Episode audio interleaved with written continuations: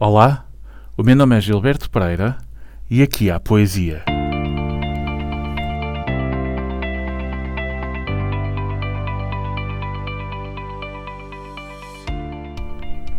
Nascido em março, no seio de uma família italo-portuguesa, Lawrence Ferlinghetti é um nome incontornável quando falamos do movimento beat dos anos 50 e 60 nos Estados Unidos.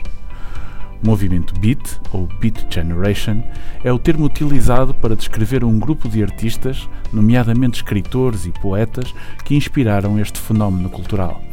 Estes artistas viviam num nomadismo constante ou fundavam comunidades. Entre as obras mais emblemáticas, emanadas deste movimento, encontram-se Owl, de Allen Ginsberg, Naked Lunch, de William S. Burroughs e On the Road, de Jack Kerouac. Os dois primeiros, Owl e Naked Lunch, foram obras libertadoras sobre o que poderia ser publicado nos Estados Unidos na altura. Muitos dos principais autores do movimento Beat foram publicados pela City Light Books, livraria editora de São Francisco, fundada precisamente por Ferlinghetti. A publicação do livro de Ginsberg, Owl, pela City Light Books, levou à prisão de Ferlinghetti e culminou num longo processo em tribunal sobre a primeira emenda da Constituição americana, relacionada com a liberdade de expressão. O trabalho de Ferlinghetti desafiou o papel da arte e dos artistas no mundo, incentivou os poetas a se envolverem na vida política e cultural do país. O poema de hoje é de Ferlinghetti e tem o título de em período de revolução, por exemplo.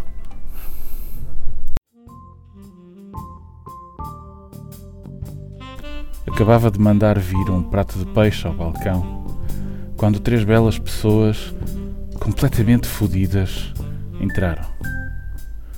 Não sei como, nem porque pensei que deviam ser fodidas, exceto que eram muito lindas. Dois homens e uma mulher com belos cabelos louros bem arranjados e com vestes de desporto, como se viessem de descer de uma velha stute, descapotável, aberta, com raquetes de ténis.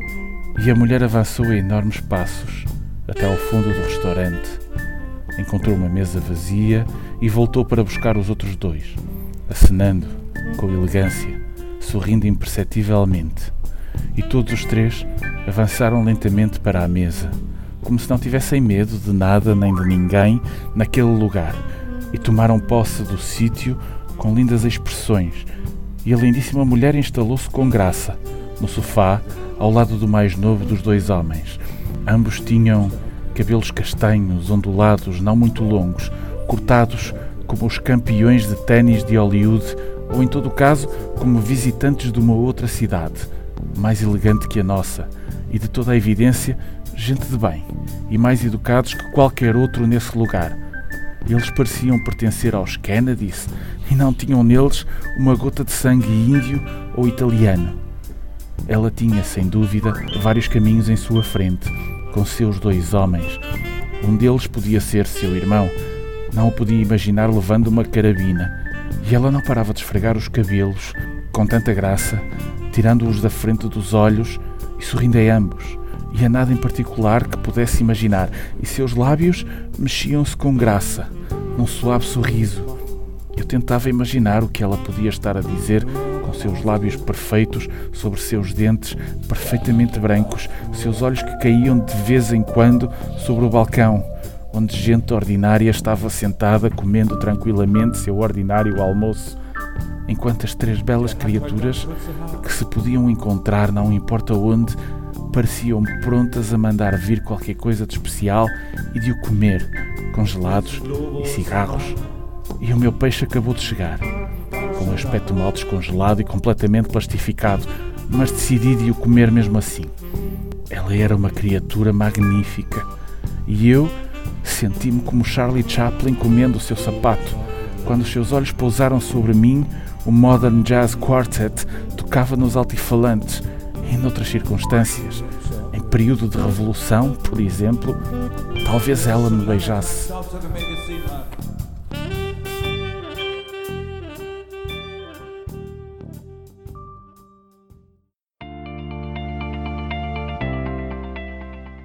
E assim nos despedimos por hoje. O meu nome é Gilberto Pereira e aqui houve poesia.